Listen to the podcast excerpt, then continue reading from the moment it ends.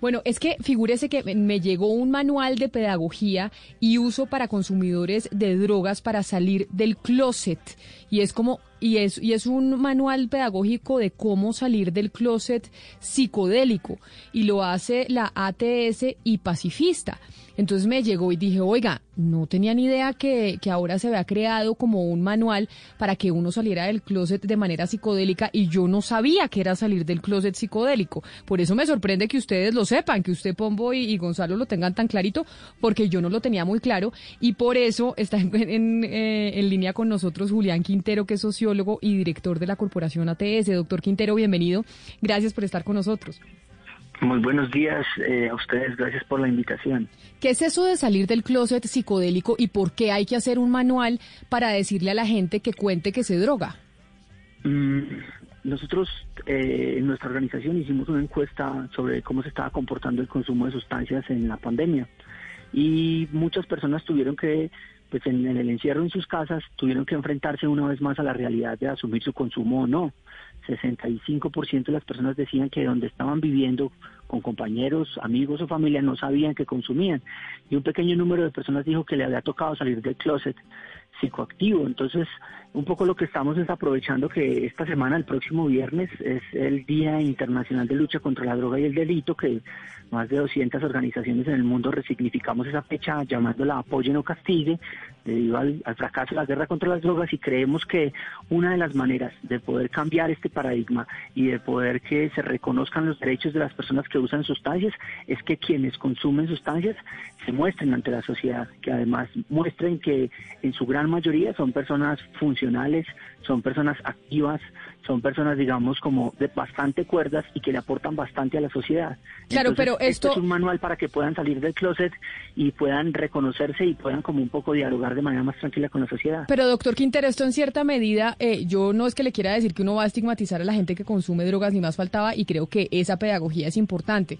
Pero esto de promover salir del closet psicodélico, ¿no es un poco promover también que la gente se drogue? Eh, cada vez que hay medidas que le apuntan a la educación, a la pedagogía y sobre todo al reconocimiento del fenómeno del consumo de sustancias psicoactivas, se tacha de eso, de alcahuetería, de promoción, de esto. Yo creo que uno de los grandes errores que tenemos y fracasos en, entender este problema es que lo ocultamos, lo tenemos debajo de la mesa, lo escondemos, lo castigamos, lo perseguimos y claramente lo que estamos viendo hoy en día nada más con las cifras de la semana pasada de cultivos y todas las cifras de guerra es que las drogas van a estar con nosotros, han vivido con nosotros desde que somos Homo sapiens y van a continuar. Entonces en la medida en que nosotros sigamos escondiendo este fenómeno y no lo reconozcamos, pues va a ser mucho más problemático para las personas y para la sociedad entenderlo. Claro, don Julián, pero yo sigo la línea de mi compañera Camila Zuluaga porque uno puede ver a través de las plataformas, por ejemplo, eh, de televisión, en internet, de, de, las cuentas de Instagram, en fin, a través de las redes sociales, cómo hay un incentivo en tours que descubren a uno o que lo llevan a uno a descubrirse internamente a través de las drogas psicodélicas. Entonces, ¿usted no cree que este tipo de medios alternativos está incentivando a través de videos, de series, de documentales, el consumo de este tipo de drogas? Es probable, es probable que lo estén haciendo y lo que demuestra además también es la eh, el peligro tan grande que existe de que estas sustancias no sean legales, de que estas sustancias no tengan una regulación, de que estas sustancias no tengan una educación. Ustedes conocen claramente los problemas que tienen ciudades turísticas en Colombia con el narcoturismo, conocen los tours que hay del cannabis en el sur del país. Estos son un montón de comportamientos que son altamente riesgosos para la sociedad y para los consumidores porque son ilegales. En la medida en que nosotros sigamos en esta guerra y en esta prohibición, pues no va a haber manera de regular. Y lo que sí nos ha demostrado la regulación de las sustancias psicoactivas como el alcohol y el tabaco, es que cuando usted pone impuestos, cuando usted restringe publicidad, cuando usted evita que se venda a menores de edad, cuando usted pone lugares donde no se consumen, hay una tendencia Pero mire, las únicas, dígame, Doctor Quintero, es que eh, entendiendo y, oyéndolo, me parece que son dos discusiones distintas, usted me corregirá. Y una es el tema de la legalización y de, y de la no prohibición, porque es una lucha fracasada en contra de las drogas. Y otra muy distinta, y en, y en la primera eh, respuesta que usted nos da, es hacer una promoción del consumo, porque yo creo que no hay nadie en el mundo, o corríjame usted, que diga que consumir drogas es sano. Una cosa es que la lucha contra las drogas no la ganamos y que tal vez lo mejor sería legalizar, pero otra muy distinta es decir que consumir drogas es el paradigma y es lo que debería ser un ser humano, porque usted dice hay muchos que consumen drogas y son seres completamente funcionales. Sí, debe haber muchos, pero hay unos, una cantidad, muchos más, que obviamente la vida se les dañó por cuenta del consumo de las drogas. Entonces son dos discusiones diferentes. Sí, pero realmente son muchos menos. Yo creo que esa es una de las desinformaciones constantes que hay. Naciones Unidas y la Organización Mundial de la Salud reconocen que el 88% de las personas que usan sustancias psicoactivas ilegales no tienen problemas graves derivados de su consumo. Tan solo el 12% tiene ese problema. Y son personas a quienes debemos prestarle máxima atención. Entonces yo creo que lo primero, una vez más, es como reconocer el fenómeno. Y por eso es que es nuestro llamado también a salir del closet psicoactivo. Si es cierto lo que dice la OMS y la Organización Mundial de la Salud, que dice que las personas en su mayoría no tienen problemas graves, pues los invitamos a que se muestren, porque eso es lo que empieza es a cambiar el estigma. Ah, pero entonces el propósito, el propósito, doctor Quintero, de salir del closet psicoactivo, si es cambiar la narrativa y decir las drogas no son tan malas. Las drogas, mire, hay una cosa, y es que en, como sociedad ya entendimos, primero, que las drogas no se pueden acabar, ni con el discurso, digamos, de que son totalmente malas, vamos a evitar que las personas consuman. Lo segundo es que la reducción de riesgo y daño y en las estrategias de consumo responsable ya demostraron que si hay personas que tomaron la decisión de consumir, pueden hacerlo con menor riesgo y menor daño. También están demostrando en este momento, póngame cuidado, le termino de contar esta narrativa, también están demostrando en este momento que pueden llegar a ser medicina o que pueden llegar a ser estrategias. Y el futuro que estamos viendo con el tema de los psicodélicos, que son todas estas cosas lo que están viendo, es que muchas se están convirtiendo en medicina. Entonces, no, no, no, director, eh, perdóneme, pero hay una cosa que, que aquí es importante y es que usted nos está hablando de las drogas como si todas las drogas fueran una. Usted no puede comparar, por ejemplo, la marihuana medicinal con la heroína. Es decir, estamos hablando de dos cosas completamente distintas. Eh, yo lo que lo, pues le he estado poniendo mucha atención y hablar de las drogas como un solo paquete, pues primero a mí me está quedando algo claro y es que si estamos hablando de la promoción de la droga que me parece peligrosísimo. Yo tengo hijos adolescentes y esto de este closet me parece peligrosísimo, primero que todo. Y segundo, meter toda la droga en un solo paquete, porque es que estamos hablando de sustancias ilegales, pero que no pueden ser miradas de la misma manera, porque hay unas que son de una peligrosidad eh, eh, impresionante, usted sabe muy bien, y hay otro paquete muy distinto que es, por ejemplo, la marihuana medicinal. Entonces usted no nos puede hablar de todo como si fuera lo mismo, porque no es lo mismo y enfrentamos aquí eh, un, ahí sí, como dice usted, estamos hablando de una narrativa supremamente peligrosa. Pero yo creo que usted también sabe que de la heroína, del mismo componente activo de la heroína, sale la morfina, que es uno de los medicamentos más utilizados en el ámbito hospitalario para la regulación del dolor, que es tan importante en el mundo de la medicina. uso médico, eso es uso médico, esa, esa, narrativa es, estamos hablando de un uso especializado, que es en, es, en hospitales. o sea, no, no, lo podemos meter dentro de este paquete porque es que es algo distinto. Para nosotros, para nosotros el problema de las sustancias psicoactivas no radica en la sustancia, radica en el manejo que se le y radica en la en la regulación que sobre esas esté. Entre más peligrosa, eh, entre más prohibida es, es más peligrosa. Digamos como que claramente nosotros vemos el impacto y el daño que generan sustancias como el alcohol y como el cigarrillo, que son plenamente aceptadas por la sociedad, que aparentemente están reguladas, pero son los que más muertos ponen. Aquí lo que estamos hablando nosotros es que los muertos que ponen, las que ponen sustancias como la cocaína y como la heroína no son los muertos derivados directamente del consumo, sino de su guerra por la ilegalidad. Pues le pido por favor que usted revise cuántos muertos hay en América completa al año por consumo y sobredosis de cocaína. No llegan a las 7.000 personas. En cambio, la guerra por el, por el negocio ilegal de esas sustancias. No, pero por eso, por eso, doctor Quintero, Entonces, por eso, doctor Quintero, yo creo que, claro, pero yo creo que son dos discusiones distintas que es que creo que las estamos mezclando y empezó usted por mezclarlas. Una cosa es la legalización de las drogas eso es muy distinto porque evidentemente sabemos que Colombia es el país más afectado por el, por el, por la lucha contra las drogas, que sabemos que fracasó. Y como usted muy bien tiene razón, se ha muerto mucha gente en Colombia y mucha sangre ha corrido debajo del puente por cuenta de la lucha contra las drogas. Pero eso es una cosa muy distinta entonces a decir, ay no, es que sabe que no tanta gente se muere por sobredosis de cocaína, entonces no importa, consuma cocaína y dígale a la gente que usted consume, tranquilo, no estigmaticemos y promovamos el consumo. Son dos cosas distintas, porque no le parece a usted que lo que deberíamos hacer es promover la legalización de la droga, pero asimismo promover la educación para que la gente no se drogue? Estamos completamente de acuerdo. Yo creo que eso debe ser el principio. Yo creo que eso debe ser lo que siempre tenemos que hacer. La prevención es la prioridad en la atención del consumo de sustancias, pero lamentablemente la prevención falla y si no hubiera fallado, digamos, en, muchas personas, pues muchas personas no estarían consumiendo. Y para esas personas claramente la prevención no es el camino.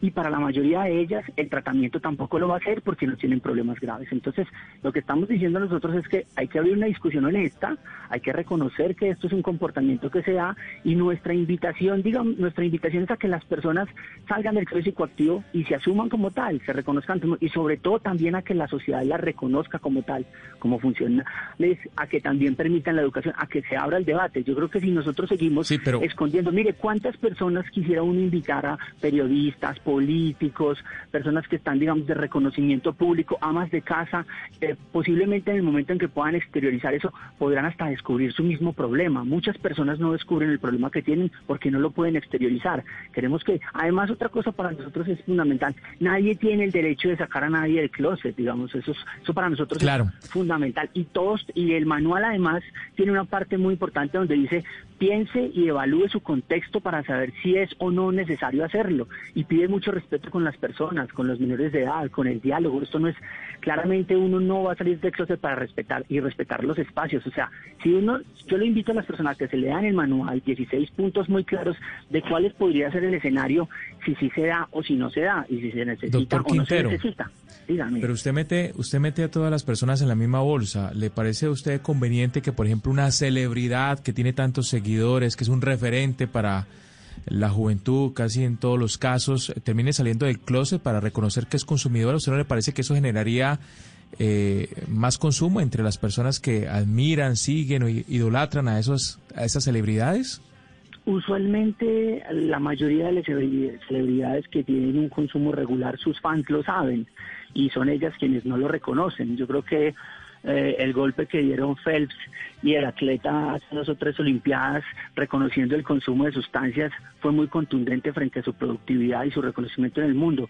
Es muy difícil, digamos, como que por eso mismo nosotros decimos, o sea, quien toma la decisión de salir del closet es el consumidor. Nadie tiene derecho a sacar a nadie del closet. Pero para nosotros sí es muy importante que eh, yo creo que una persona con bastante reconocimiento que sea exitosa y que por lo menos pueda decir claramente al mundo que ha tenido ocasión de consumir sustancias y demostrar que tiene una regulación o que se autorregula con ella, podría ser un debate interesante que se abra. Pero lo que sí me parece una doble moral horrible, o como lo que hemos visto en este país, es que todos salgan a desporticar de las drogas cuando en la intimidad consumen. No, yo creo que eso es lo que no permiten los fans tampoco, ¿no? Pero yo creo, pero, Señor, es que un momento, Camila, porque él acaba de mencionar algo sobre Michael Phelps y hay que recordarle señor Quintero que justamente en el año 2009 Michael Phelps eh, fue sancionado y fue sacado en este caso eh, por durante tres semanas de la Federación y del equipo de natación de los Estados Unidos. Y no solo eso, en el comunicado que en su momento la Federación de Natación de los Estados Unidos planteaba o mostraba sobre el de Michael Phelps, decía lo siguiente, ha decepcionado a demasiadas personas. Entonces, si hay un tema en contra de la, de la mm, visibilidad del consumo, en ese caso de marihuana sobre Michael Phelps, al contrario de lo que usted está mencionando. ¿Y tú crees que él dejó de fumar marihuana por esa sanción? Pero es que no creo que se trate de que haya dejado de fumar o no. Pues, es, es y, no estigmatizar al que consume. eso eso eso lo tenemos claro. Yo lo que creo es que ustedes no han leído el manual. No, pero si lo tenemos aquí, lo tenemos aquí en la en, la mesa de trabajo, doctor Quintero. Hay títulos tan claros como ambientar la conversación, entender el contexto en el que se sale del closet, actualizarse en conocimientos, comportarse contrario a lo que el contexto piensa que se comporta un consumidor de sustancias. ¿Es posible o no es posible? Mejor calcule las consecuencias. Paso a paso, salir del closet no es que le acepten el consumo. Explique claramente la funcionalidad social de su consumo. El consumo de sustancias psicoactivas no te da superioridad moral, no impulsar ni promover el consumo. La responsabilidad del activismo si se puede, se puede, si no se puede, no se puede. claro.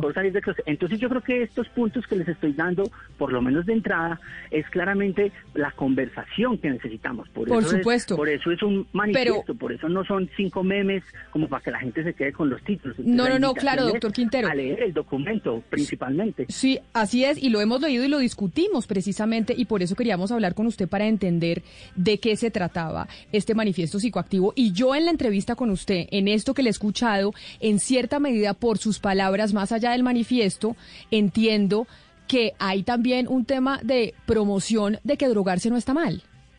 Y yo... No, para nada. No, pues yo, yo, creo que también tiene que ver, yo creo que es la interpretación que ustedes dan.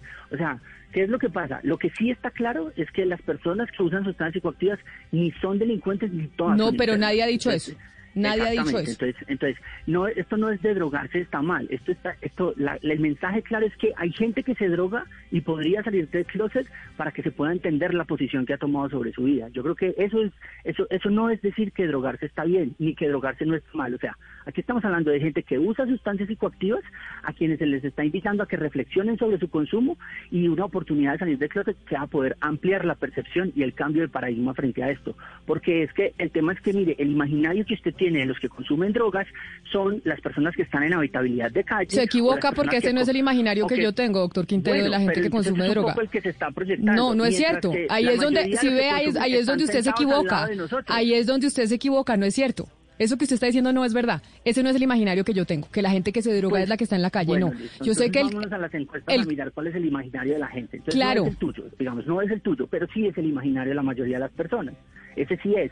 Cuando la mayoría de quienes consumen están sentados al lado tuyo en el puesto de trabajo y no lo pueden decir porque van a ser señalados como si fueran una persona delincuente, enferma o que no es estable mentalmente. Entonces, hacia eso es hacia dónde va esto. A que la gente que está escondida, como pasó en su época, con las personas con orientación sexual diversa, que no podían expresarse y que no podían ejercer el libre desarrollo de la personalidad, lo puedan decir sin estigmas, sin señalamientos, sin ser juzgados y sin ser separados de su trabajo, de su casa o de su colegio, porque hoy en día, como hace años pasaba, usted reconoce que consume y tranquilamente lo echan o del colegio o del trabajo o de su casa. Muy interesante esta discusión, doctor Quintero, y creo que sí es una discusión que hay que poner sobre la mesa y por eso le agradezco enormemente que haya decidido aceptar esta entrevista y la discusión, porque sin duda esta es una discusión que seguiremos dando y sobre todo ahora con el manifiesto que ustedes eh, sacaron en conjunto con Pacifista. Así que mil gracias por haber estado con nosotros y haber entrado en la discusión aquí en la mesa de trabajo de Mañanas Blue. Con mucho gusto, invito a que lo lean. Chao. Claro que sí, un abrazo. Julián Quintero, sociólogo y director de la corporación ATS. Un debate interesante, muy interesante. 11 de la mañana, 59 minutos. Vamos a hacer una pausa y volvemos con las noticias.